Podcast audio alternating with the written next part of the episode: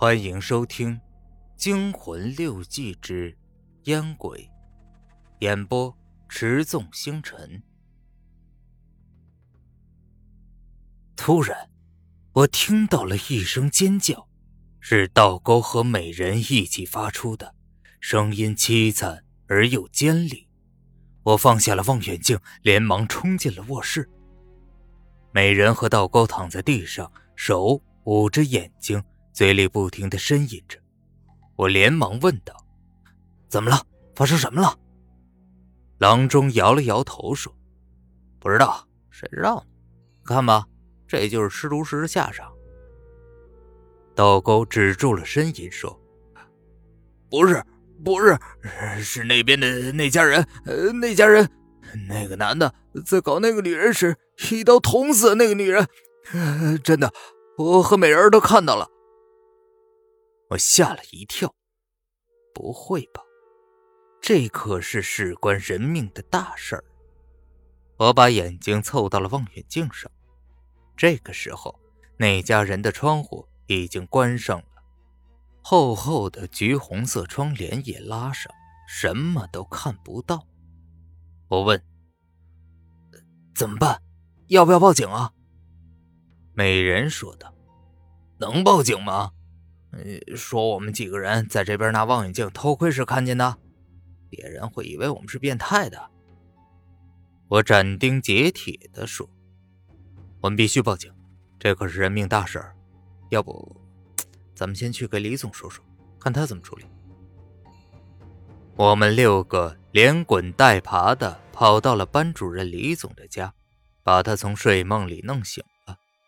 他一脸不高兴的样子。等听完我们的叙述后，他脸上的不高兴变成了惊恐。他带着颤抖的声音说：“快，快去给保安说，让他们来处理。”他一个电话叫来了那个叫白多的保安。白多狠狠地吸了一口李总递过的红塔山，然后对着我们几个狰狞地说：“你们知道？”报假案是要受到刑事处罚的。这样，我们先不报告警方，我先联络那边大楼的保安，咱们一起啊去现场看看再说。好吧，看起来只有先这样。我们一行八个人浩浩荡荡的来到了那幢大楼，大楼的保安已经在大门口全副武装的等在那里。一个瘦瘦的保安听到了道沟吞吞吐吐的说完他看到的东西后，不由自主的倒吸了一口冷气。啊，你你说的是挂橘色窗帘的那家？那是四零四啊！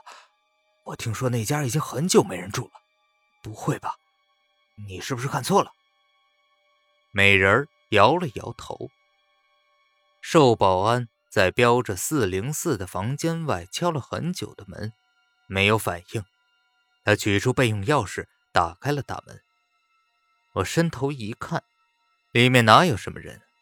地上厚厚一层灰，都不知道有多久没人来过了。只有窗帘是橘红色的，露出依稀的颜色。我埋怨的望了道沟和美人一眼，道沟大声的申辩道。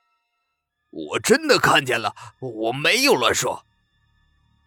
李总问道：“会不会是你记错了？会不会是隔壁一家啊？”瘦保安没好气的敲了敲隔壁，一个睡眼朦胧的中年男子揉了揉眼睛，打开房门。当他听完瘦保安的叙述，脸色变了。“啊，什么？他们几个也看见了？呀，不会吧？”真的是见鬼了！我隔壁的确住了一个男的和一个女的，那那个也的确，那个男的在一次搞那个女的的时候，一刀捅死了那个女人。可可可，这是这这这这是一年前的事了。啊，对了，就就就是一年前的今天。就在我正在电脑上码着这个故事的时候，我挂着的 QQ 突然响。是一条申请加好友的消息。是庄琴吗？我是道高，刚在五四六零上看到你的 QQ 号码，我马上就把他加了起来。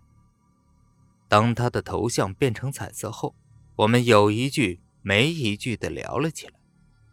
等过了一会儿，我问道：“哎，道沟，你还记得那次长针眼的事吗？”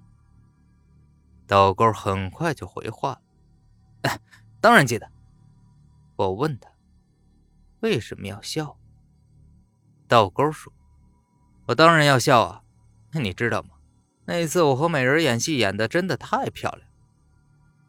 演戏？什么演戏？”